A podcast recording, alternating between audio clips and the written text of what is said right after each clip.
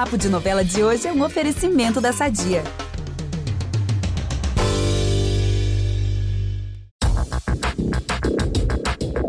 E não tá fácil para você? Pro Zé Leôncio também não. A crise vai ser geral pro fazendeiro e até pra família Novaes, que vive às custas dele.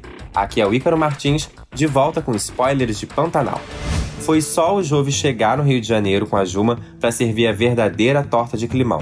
A Mariana estava bem preocupada com a falta de dinheiro na casa, e o neto afundou todas as esperanças ao dizer que abriu mão da herança do Zé Leôncio.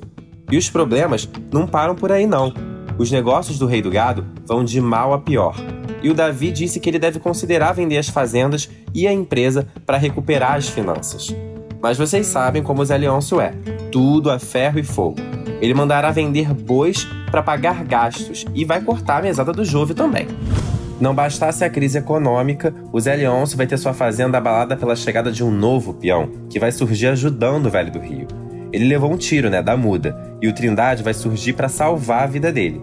O peão vai indicar para o Zé Leôncio e sua trupe onde que ele viu o Velho do Rio, e vai todo mundo atrás desse ser tão misterioso. Será que vai encontrá-lo?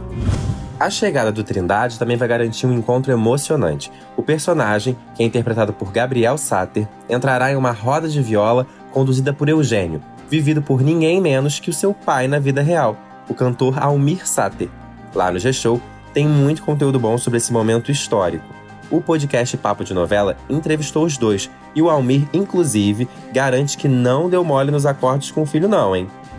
De volta ao Rio de Janeiro, os ânimos por lá estão quentes. Após o Jove chegar na mansão dos Novais com a Juma, a Nayara vai levar um fora daqueles. Mas não basta isso. Ela vai procurar o Gustavo para saber se o Jove realmente desistiu dela. A derrota não termina nunca para a influencer. Aí o psicólogo vai dar a real e vai dizer que o Jove realmente não quer ficar com ela para ela botar isso na cabeça dela, gente. Tá difícil, né? Enquanto isso, a Irma vai levar a Juma para fazer umas comprinhas, com direito a um look novinho em folha. Mesmo assim, a menina onça vai ficar decepcionada e vai dizer pro Jove que tá doida para retornar ao Pantanal. Galera, por hoje é só. Ficamos aqui, mas sempre estamos juntos na TV, no G-Show ou no Globoplay.